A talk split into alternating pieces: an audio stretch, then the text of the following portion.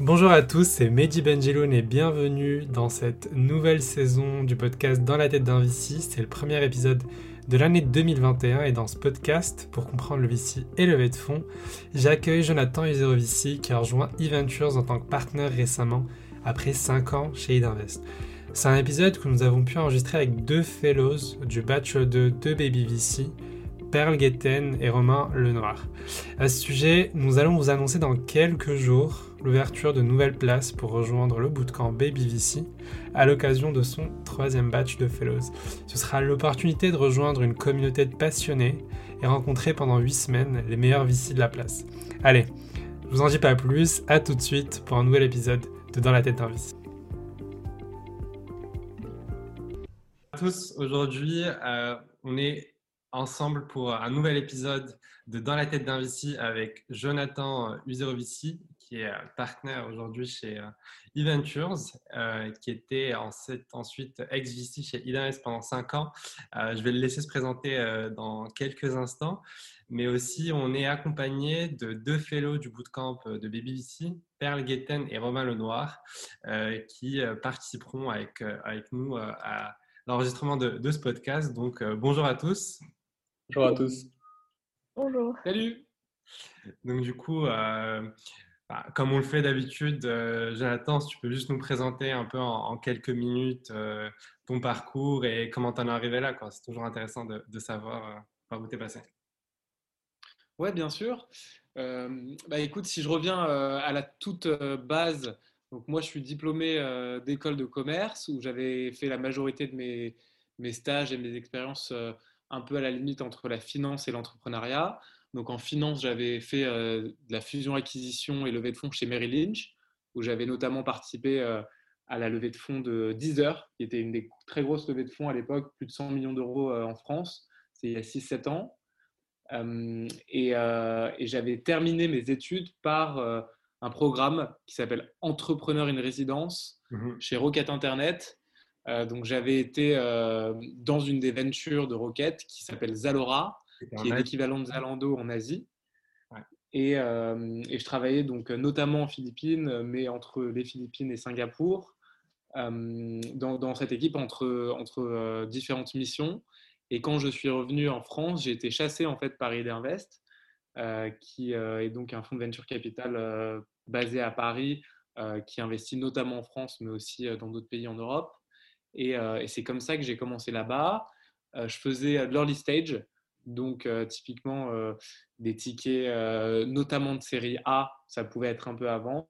Et, donc, j'ai participé, j'ai l'idée des opérations pour, pour le compte d'Idée Invest dans des sociétés comme Swile au tout début, donc qui s'appelait Launcher. Il y a eu Ornicar, il y a eu Alcide, il y a eu une plateforme de gaming qu'on n'a pas encore annoncée. Il y a eu aussi des sociétés un peu plus tech comme Cardiologues, où on a collé des ou bien Alcide, qui est une société de cybersécurité. Euh, et, après euh, cinq ans et demi euh, chez Idinvest, j'ai rejoint donc il y a quelques jours, quelques semaines maintenant, euh, eVentures, qui est donc un fonds très international qui est basé à San Francisco, et qui est un fonds assez transatlantique puisqu'on a quatre partenaires aux US et quatre en Europe, avec des bureaux donc à Berlin, à Londres, à Paris maintenant, qui sont à Place de la République. et on a aussi deux partenaires au LATAM, donc en Amérique latine, et euh, deux partenaires euh, en Asie, donc un au Japon et un en Chine. il y, a plusieurs questions qui, qui pop-up dans ma tête comme ça. La première, c'est quoi ton retour d'expérience d'Idinvest pendant, pendant 5 ans? Comment tu décides de, passer 5 ans dans le même fonds et du jour au lendemain partir dans un autre fonds, comment ça s'est passé, euh, quelles ont été les rencontres importantes, etc. Euh, comment, comment ça s'est passé concrètement euh, ton arrivée chez, chez eVentures et quel a été ton retour sur expérience dans les grandes lignes chez Idinvest Alors, dans les grandes lignes chez Idinvest, ce qui est, ce qui est intéressant dans le métier de, de VC, et, et c'est aussi un challenge quand on est jeune, c'est que c'est un métier de long terme. Et donc, en fait, un cycle en VC, ça peut, euh, ça peut représenter 5 à 10 ans. Donc, on commence par investir dans des startups où parfois, même très souvent en early stage, il peut y avoir 5, 10, 15, 30 ou 40 employés. Euh, et en fait, entre ce moment-là et euh, ce qu'on peut appeler un peu la fin du cycle, donc l'exit, il va se passer entre 5 et 15 ans. Et en moyenne, même ce, qu'on voit sur les exits français, c'est que c'est généralement un peu plus de 10 ans. Donc, c'est des cycles qui s'accélèrent parce qu'il y a de plus en plus de capital, que les boîtes vont de plus en plus vite et qu'il y a des opportunités de sortie, notamment aux US, qui, sont, qui, sont, qui peuvent être rapides. Mais c'est quand même des cycles très longs. Et en fait, ce qui était hyper intéressant chez Idinvest, c'est que, et c'est une phrase que je disais souvent, c'est que tous les ans, tu gagnes pas plus une année en expérience, mais tu fais presque x3. Mmh parce que comme c'est des cycles très longs, si tu pars trop vite et que tu n'as pas vu assez de choses dans le cycle d'investissement et que tu le recommences autre part, en fait, tu n'auras pas assez capitalisé. Pas... J'avais le sentiment en fait d'apprendre énormément sur mes, ma troisième, ma quatrième, ma cinquième, ma sixième année. J'avais l'impression que plus je restais, plus j'apprenais. Et donc, rester avait énormément, énormément de valeur. Et puis, au-delà de ça, parfois, il ne faut pas trop réfléchir. Et quand le matin, tu te réveilles et que tu adores ton boulot, c'est c'est qu'il faut rester. donc, donc, ça se passait super bien. J'avais en, en, plus dans mon portefeuille beaucoup de boîtes qui étaient en hyper croissance. donc, typiquement, tu vois, des boîtes comme Swile Ornicar, c'est des boîtes qui en deux ans sont passées de 10-15 employés mmh. à 150, 200, 250. c'est hyper intéressant de voir ces boîtes évoluer, de les accompagner, de voir les challenges et, justement d'essayer de, de, les aider comme on peut et donc, c'était voilà, voir ça et être passager un peu de ces fusées, c'était quand même super intéressant comme expérience et, et ça, ça, décuple encore plus l'apprentissage. donc, c'était. préconise aux gens qui, qui, qui, sont en VC dans leurs premières années de vraiment passer du temps, au moins quelques années, pour vraiment arriver à voir justement toutes ces choses dont tu parles et euh, pas préconiser des cycles courts où on reste un, deux ans dans un fond puis on change. Enfin, ça a vraiment une, réelle importance, une réelle valeur ajoutée de rester euh, cinq ans ou quatre ou trois, un peu comme, comme ce que tu as fait. Je pense que c'est vrai euh, en particulier dans le métier de VC, mais aussi dans, dans tous les autres métiers. c'est quand on te permet d'évoluer en interne et d'avoir de plus en plus de responsabilités, quand tu sens que tu apprends de plus en plus, ça vaut le coup de rester, de capitaliser sur euh, justement, euh, dans, dans ce cas-là, un certain réseau, que ce soit côté entrepreneur, que ce soit côté investisseur du fonds, donc LP, que ce soit co-investisseur. C'est intéressant de capitaliser tous les ans pour apprendre encore plus et décupler justement son, son, réseau, son apprentissage, se connecter avec encore plus de gens. maintenant, quand on sent qu'on est un peu capé ou que l'organisation ne permet pas d'avancer, ce qui peut arriver aussi en venture. Il y a certains partnerships qui peuvent être euh, euh, un peu euh, dysfonctionnels ou saturés, ou là, ça vaut le coup de changer. Je connais aussi des, des, VC qui sont très bons et qui ont, qui ont fait trois ans dans un fonds, puis trois ans dans un autre, puis trois ans dans un autre, et qui ont trouvé un, bon, un bon setup à ce moment-là. Donc, je pense que ça dépend vraiment des situations, mais que ça, il ne faut pas sous-estimer le, ce que peut apporter de, voilà, une longue expérience euh, et de rester, voilà, les, temps longs, c'est aussi important, je pense, euh, dans une carrière. Carrément, mais qu'est-ce qui s'est passé concrètement pour toi, euh, justement, à la fin de ta, cinquième année Qu'est-ce qui a fait que tu as eu envie de, changer de fond? Est-ce que tu voyais que tu pouvais apprendre beaucoup plus ailleurs? Est-ce que tu avais d'autres envies? C'était quoi le, challenge que, que tu as voulu avoir justement en rejoignant eVentures Et surtout, quel est, aujourd'hui ton rôle euh, chez Eventure? Comment ça s'est passé aussi pour que tu arrives chez eux? Il y a plein de questions, je sais, mais c'est super intéressant de comprendre ton parcours justement par rapport à ça. Euh, ce qui s'est passé, c'est que euh, alors je cherchais pas du tout à, bouger. après, c'est vrai que c'est un métier où en fait on est dans un l'Europe et même les États-Unis, c'est un secteur où il y a ce qu'on appelle de la coopétition. Et donc, euh, il y a vachement de compétition entre les deals, mais il y a aussi beaucoup de coopération entre fonds. Et donc, on est amené très régulièrement à parler à euh, nos confrères, euh, les partenaires des autres fonds, etc. Et, donc, il s'avère que j'ai eu une conversation complètement par hasard, mais plus du style catch-up que entretien de recrutement avec eVentures il, y a, au début de l'année. Et, ce catch-up, en fait, s'est transformé en plusieurs discussions qui qui nous ont amenés à, rentrer euh, dans une sorte de process informel.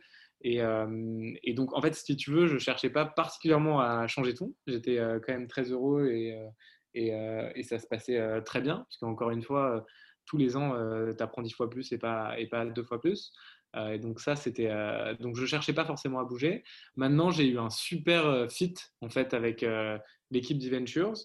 c'est une équipe qui a, qui a super bien exécuté sur les dernières années.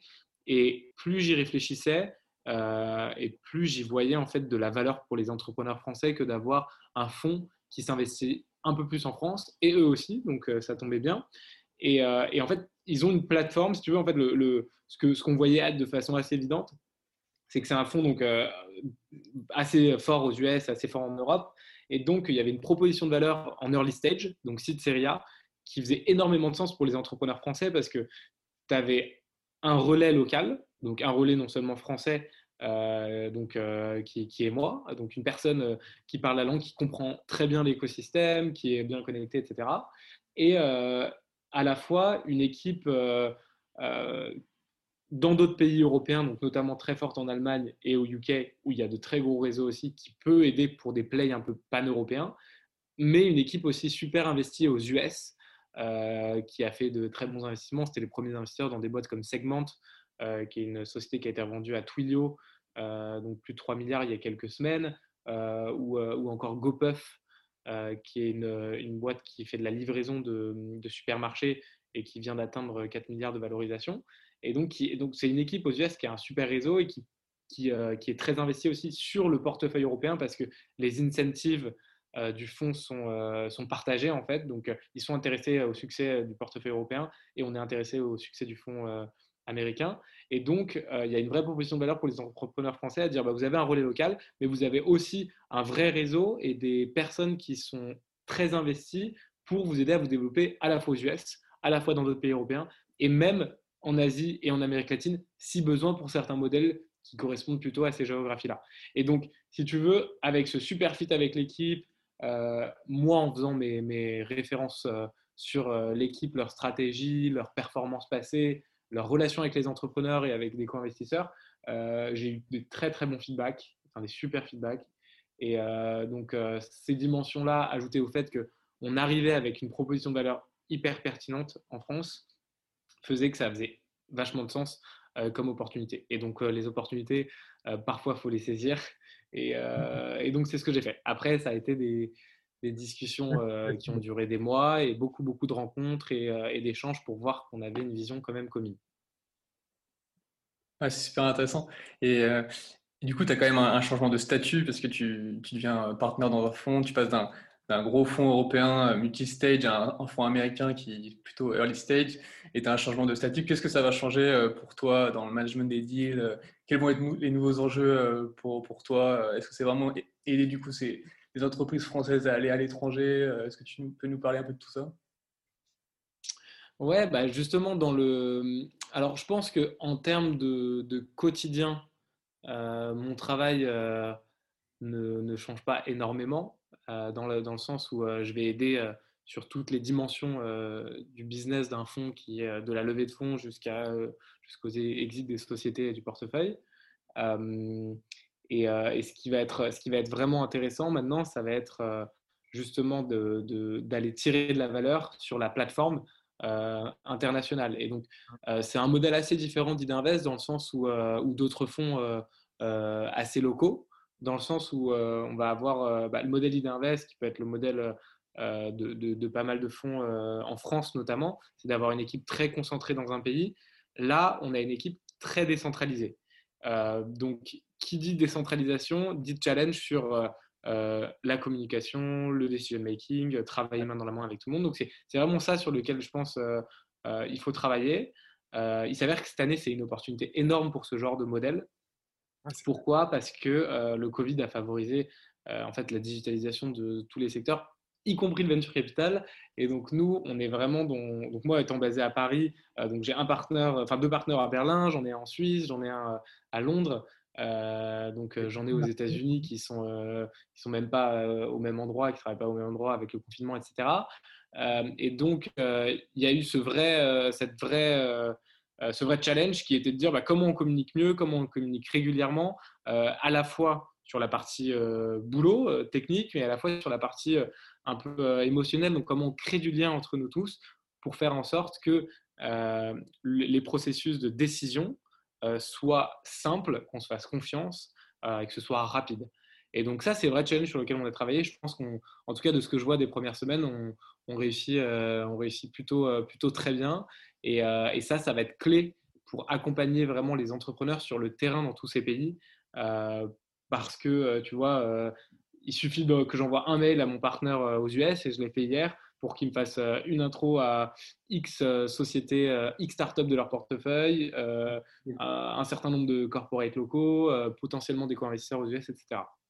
Justement, c'est intéressant ce que tu dis. Quand tu arrives dans un fonds et que tu es, corrige-moi si je me trompe, mais pour l'instant, tu es encore tout seul à Paris? On est bientôt deux. Vous êtes bientôt deux. Donc, quand tu arrives euh, dans un fonds et que tu es tout seul et que c'est un fonds international comme ça, justement, j'aimerais bien avoir plus de détails sur ce que vous avez mis en place pour justement euh, créer des liens euh, entre des gens qui arrivent pendant le confinement comme toi et n'a pas rencontré forcément les personnes en, physique et donc n'a pas créé forcément de, de liens assez forts. Qu'est-ce que tu as mis en place justement pour te rapprocher de ces gens et faire en sorte que ça se passe bien?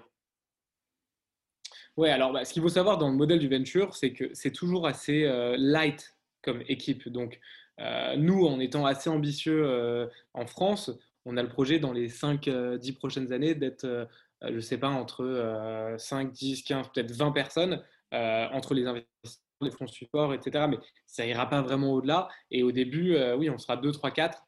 et c'est ça dans tous les pays partout. Donc c'est quand même inhérent au modèle du venture. On n'a pas vocation à être 200 dans un pays de base. Euh, et donc, euh, étant donné que eux travaillent, ils avaient déjà mis pas mal de choses en place entre l'Europe et les US, qui doivent faire avec des créneaux horaires aussi différents. et donc ça, ça passe par à la fois, ça passe par beaucoup de choses qui sont des habitudes en fait. Donc, on va faire des weekly calls sur des thématiques précises, soit entre les partenaires ou entre l'équipe en Europe, soit entre l'Europe et les US, soit entre l'Europe euh, et l'Amérique latine sur des thématiques euh, spécifiques. Et donc, ça, il peut, en avoir, euh, il peut avoir plein de thématiques différentes. Ça peut être justement la levée de fonds, ça peut être la levée de fonds du, du fonds, ça peut être la partie plus deal flow. typiquement, on a pas mal de sessions sur quelles sont les tendances de telle géographie, est-ce que ça va être intéressant de les traquer dans telle ou telle euh, géographie. Donc, il y a une intelligence énorme en fait qui est faite d'une région à une autre. Ça peut être l'Europe qui va donner de l'intelligence aux US ou les US qui vont donner de l'intelligence à euh, l'Europe. Donc ça, ça, va être, euh, ça peut être hyper intéressant. Et tout ça, ça passe par des habitudes qu'on a fixées dans notre calendrier. Donc, donc ça, c'est la, première chose. Et en fait, plus on avance, donc là, moi, ça fait, ça fait moins d'un mois, donc on prend encore ces marques, mais plus on avance et plus s'il y a un manque euh, de, connexion, de communication avec l'équipe, euh, plus on va travailler dessus en disant bah, on va fixer peut-être un créneau entre telle et telle personne. On peut fixer par exemple des créneaux de mentoring entre euh, certaines personnes, par exemple, qui ont telle expérience sur tel sujet, je ne sais pas, sur le sujet des IPO par exemple, en Asie et, aux US avec des personnes en Europe et au Latam. Donc, ça peut être, voilà, on, essaye de trouver un peu justement des, des, sujets intéressants sur lesquels on va pouvoir échanger et de préférence de façon récurrente. Et maintenant, on utilise tous les outils euh, digitaux, donc ça peut être euh, des outils euh, de communication, des outils de productivité, etc., classiques, donc les Zoom, les Notion, etc. et on a, on a aussi un outil qu'on utilise nous, qui est en fait un plugin, enfin un add-on plutôt de, de Gmail, et, et, qui nous permet en fait de se donner des nouvelles sur tous les dossiers qu'on voit ou sur d'autres sujets en recevant des notifications, en stagnant, et ça tout au long de la journée, ce qui nous permet d'avoir aussi l'impression d'être euh, voilà, dans un même espace et de travailler ensemble et d'avoir euh, cet aspect très euh, temps réel dans la collaboration sur les dossiers ou des sujets X ou Y. Il y a un vrai challenge par rapport à ça, ça c'est clair. Est-ce que tu peux nous donner peut-être des exemples d'autres fonds internationaux qui ont des bureaux en France comme ça, avec des, filiales qui sont gérées par des Français et qui peuvent justement peut-être apporter une proposition de valeur qui est assez, je dirais pas similaire parce que c'est jamais similaire, mais peut-être qui se rapproche le plus de celle que eVentures apporte en France? bah, écoute, jusqu'à maintenant, alors il y a ce qu'on appelle des, des, scouters, entre guillemets, et qui, qui sont des gens qui vont être basés, par exemple, au UK ou que ce soit à Londres, à Berlin ou dans d'autres pays de fonds justement européens ou internationaux et qui vont passer du temps à Paris, mais sans forcément être, être basés à Paris. Et donc les modèles, ça va de la personne qui vient un jour par semaine à, pas du tout à cause du confinement et donc elle va juste faire des calls, à la personne qui est comme moi basée à 100%. Et donc en fait l'échelle elle est, euh, tous, les, tous les cas sont vraiment très très différents. Et je pense que ça dépend aussi des ambitions que le fonds a pour la France. Donc typiquement, il va y avoir beaucoup de gens type euh, Point9 par exemple, qui a, qui a un partenaire qui est français, qui peuvent, qui vont investir en France, mais qui vont aussi investir partout dans le monde. Et mmh. donc ils sont quelque part, il y a pas, il y a, il y a, il y a une volonté de, de, certainement de faire des deals, mais il n'y a pas une stratégie géographique spécifique. Euh, et, euh, et, il va y avoir euh, par exemple des gens chez Index qui, qui est à Londres qui vont couvrir la France, mais aussi d'autres pays, ou mais aussi ce sujet-là sur d'autres pays, et donc ils ne vont pas être basés en France. il va y avoir GFC qui, qui, est basé à Berlin et qui a quelqu'un sur place en France et qui fait, si je ne me trompe pas, que des sujets très early stage en France aussi. et donc, voilà, donc ça va vraiment, euh, ça va vraiment euh, dépendre. En fait, il y a, y, a, y mille modèles sur, euh, possibles. Donc ce, ce, modèle est assez nouveau en fait, d'avoir un fonds international qui vient vraiment implanter un bureau en France pour, pour justement investir que dans des, que dans des startups françaises. Est-ce que c'est quelque chose que tu vois, que tu penses va se pérenniser sur le temps? Oui, je pense qu'il y en aura de plus en plus. Ce qui est sûr, c'est que l'Europe intéresse ça, je pense qu'on est tous euh, d'accord pour le dire. Et en Europe, la France s'intéresse de plus en plus. Euh, Londres reste, on va dire le pôle d'attractivité principal des fonds américains. C'est plus facile pour eux d'aller là-bas. Sequoia va avoir un bureau là-bas. Euh, BCMR a un nouveau bureau là-bas. C'est des fonds qui sont, euh, qui sont très anglo-saxons et qui sont très intéressés par l'Europe et, euh, et, qui vont commencer par Londres. Est-ce que ces fonds vont venir en France un jour avec euh, vraiment des locaux, des, des, volontés de faire beaucoup en France? Je ne sais pas, mais, mais c'est possible. Donc, je pense qu'il y, y, y, y a, un intérêt pour la France.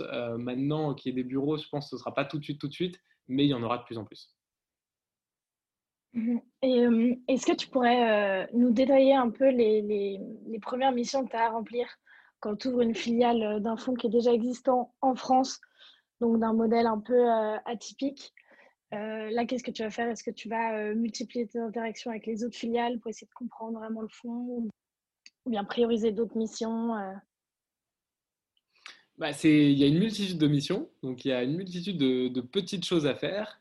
Mmh et, que, et je dirais que, alors, si je devais me focus et je devais dire une seule chose, nous, notre objectif cette année, c'est euh, voilà, de montrer qu'on est un fonds qui va être impliqué en France. Et, euh, et ça, ça veut dire quoi? Ça veut dire qu'on va investir. Donc, on veut faire des deals, on veut travailler avec des entrepreneurs français et on va investir avec des fonds euh, locaux potentiellement.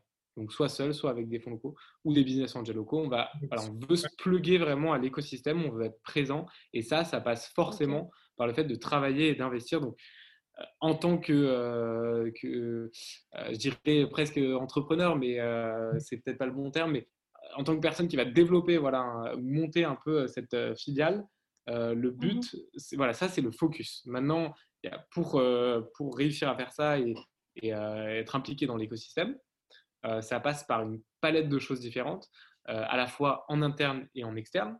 En interne, c'est évidemment avoir des super relations avec mes autres partenaires, construire un lien de confiance énorme, euh, parce que euh, ce qui est clé dans ce marché, c'est d'avoir un partnership fonctionnel, de pouvoir prendre des décisions rapidement, de se faire confiance.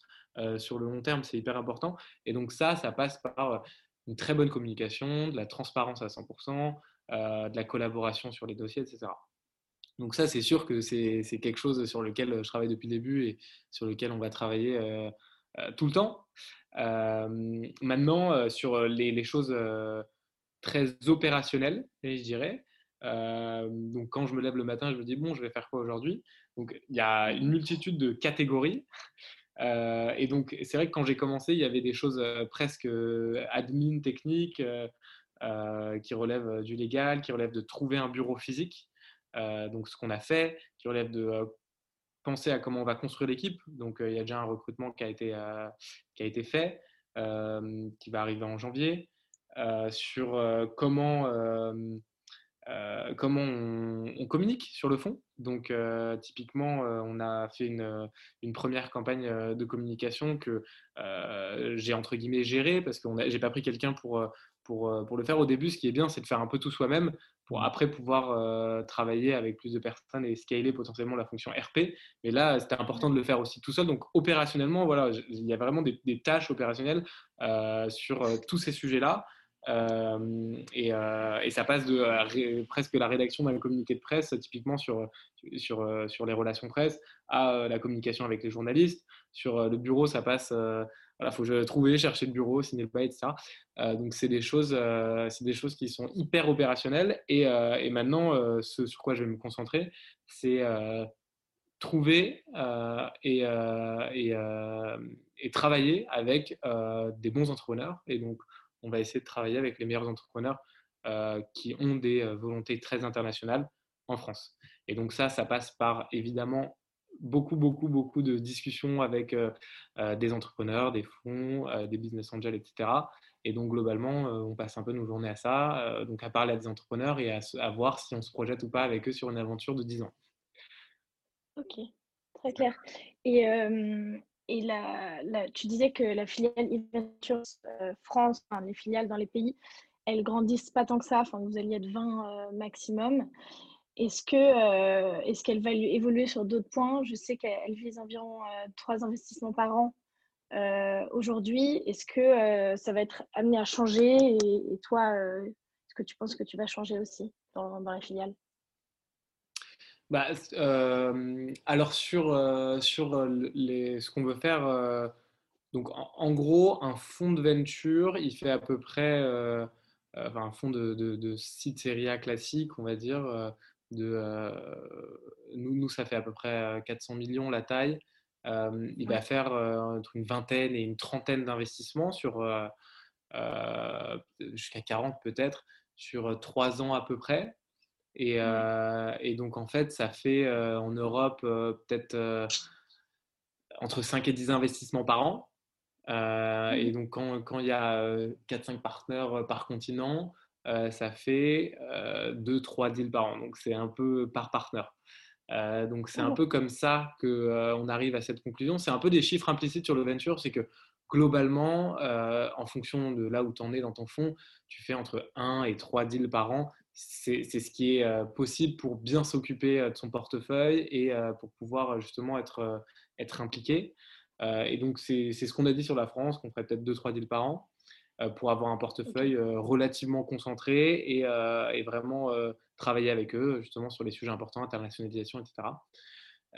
après, si on recrute plus en France, imaginons qu'on soit amené à recruter un deuxième partenaire en France. Euh, bah, ça va peut-être passer à 5-6 par an. Donc ça dépend, euh, c'est un peu le calcul implicite. Maintenant, euh, s'il y a 5 super opportunités, on ira. S'il y en a zéro, on fera pas de deal. Donc il n'y a, aucune obligation.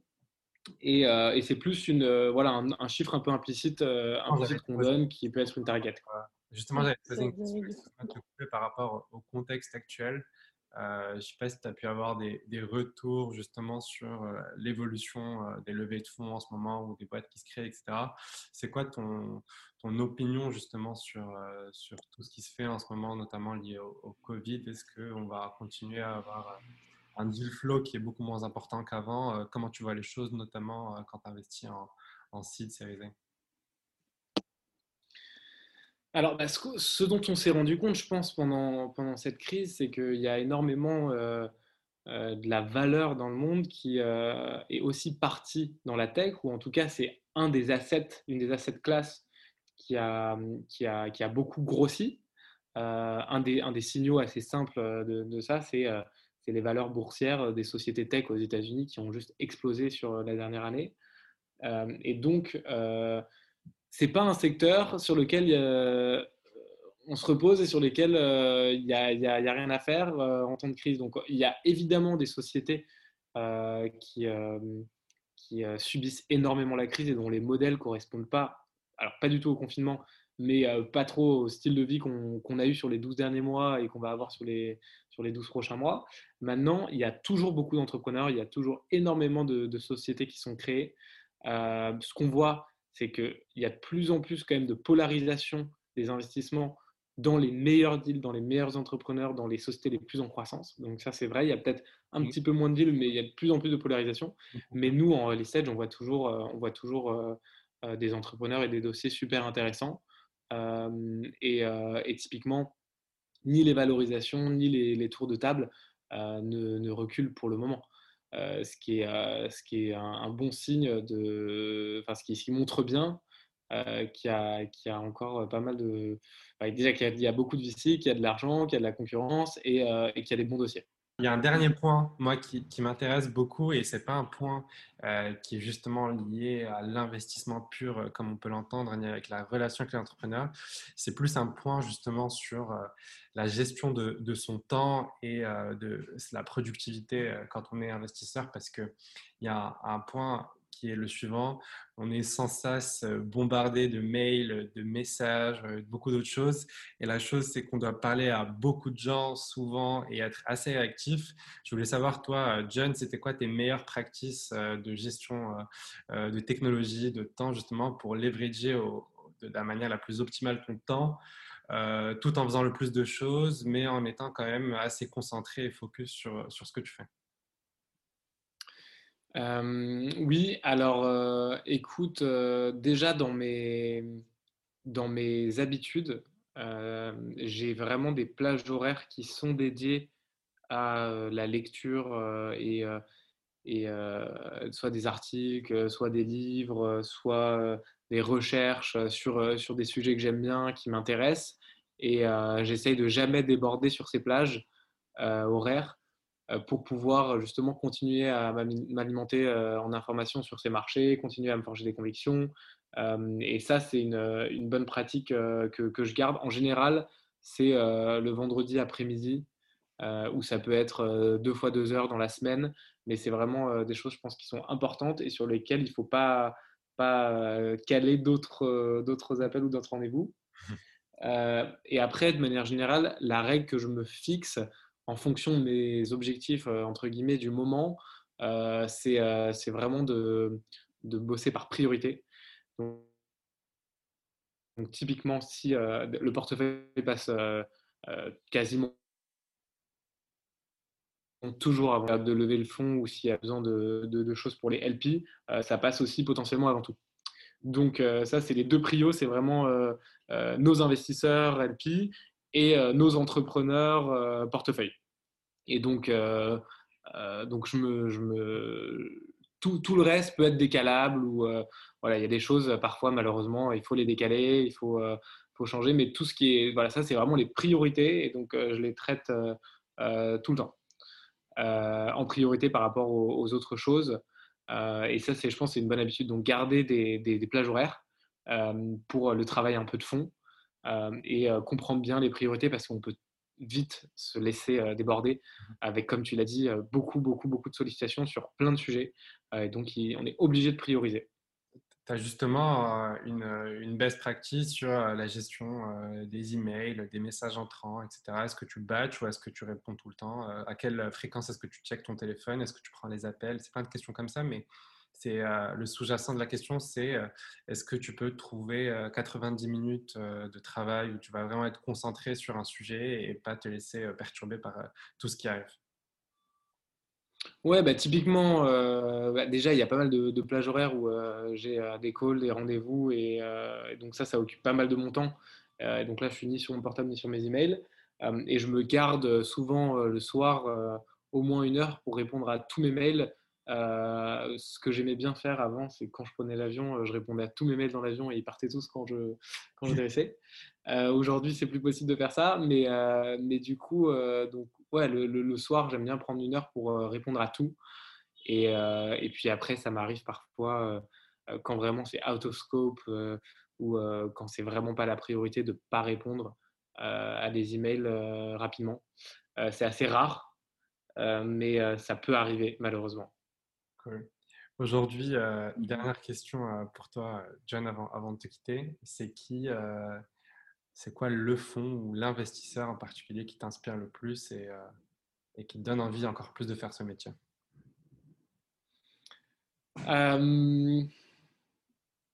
Il y a énormément de gens qui m'inspirent. il y a énormément d'investisseurs, de stratégies d'investissement. Je pense qu'il y a plein de modèles qui sont super intéressants. Des, des, des, multi-stage funds jusqu'au fonds hyper spécialisés. Et donc, je ne pense pas à une personne en particulier. donc, donc voilà, ce, que, ce qui m'attire dans ce métier, c'est le quotidien, c'est de, de parler euh, à des entrepreneurs qui sont exceptionnels, euh, qui, euh, ça qui m'intéresse vraiment. Et quand je me lève le matin, je me dis enfin, d'interagir avec ce, type de personnes qui veulent changer une industrie, pas forcément changer le monde, mais changer un secteur, changer une industrie. C'est vraiment ça qui m'intéresse et de comprendre pourquoi le faire et comment. Et après, de voir la magie s'opérer, c'est toujours très, très, très, très difficile. Mais euh, de voir euh, l'exécution euh, s'opérer, c'est ça c'est assez extraordinaire aussi. donc c'est vraiment ça qui, m'intéresse. Après, dans les stratégies d'investissement, il y a mille trucs à faire. Il y a plein de stratégies pertinentes, que ce soit on l'a vu, Balderton qui sort un fonds de, de, liquidity, par exemple, pour faire du secondaire et apporter de la liquidité à des fondateurs. Euh, que ce soit Sequoia qui fait un fonds de 7 milliards, euh, que ce soit certains fonds qui font euh, des, des, fonds multistage de plusieurs milliards où il n'y a pas de poche dédiée. Il y a des stratégies hyper niches qui sont intéressantes. la stratégie d'Eventures qui est hyper multilocale, je pense, est hyper intéressante. Et, donc, vraiment, il y, a, plein de choses à faire dans ce secteur. Et il y a des très bonnes idées de, de partout. Il n'y a pas un modèle unique qui marche et c'est ça qui est aussi qui est hyper cool. Super. Bah, écoute, merci beaucoup, euh, Jonathan, Perle et, Romain, euh, pour votre temps et puis pour, euh, pour aujourd'hui. Avant de te quitter, Jonathan, comment est-ce que, du coup, j'adore poser cette question à la fin, elle acte un peu la fin du podcast, comment est-ce que les, entrepreneurs peuvent rentrer en contact avec toi? Alors, le plus simple, c'est par mail, donc à john, J-O-N, eventures, donc E-V-E-N-T-U-R-E-S, point, VC, euh, donc VC. Euh, et, donc voilà, c'est cette adresse mail qui, euh, qui, est, qui est valable en ce moment. Voilà. bonne, bonne journée à tous et puis à très bientôt. C'est la fin de cet épisode de Dans la tête d'un VC. J'espère qu'il vous a permis de comprendre encore plus ce métier. Et merci beaucoup de l'avoir écouté. Et si vous avez aimé cet épisode, n'hésitez pas à vous y abonner pour ne pas manquer les prochains. Si vous avez aimé ce podcast, vous pouvez le noter, le commenter ou le partager sur les différentes plateformes, ainsi qu'en parler autour de vous. Si vous souhaitez en savoir plus sur le VC et comprendre ce qui fait ce métier, vous pouvez vous abonner à la newsletter de Baby VC que je coécris chaque semaine en tapant Baby VC sur Google ou sur LinkedIn et n'hésitez pas aussi à contacter euh, les autres membres de Baby VC pour en savoir plus sur euh, notre communauté. Merci beaucoup pour votre fidélité et à bientôt pour un nouvel épisode de Dans la tête d'un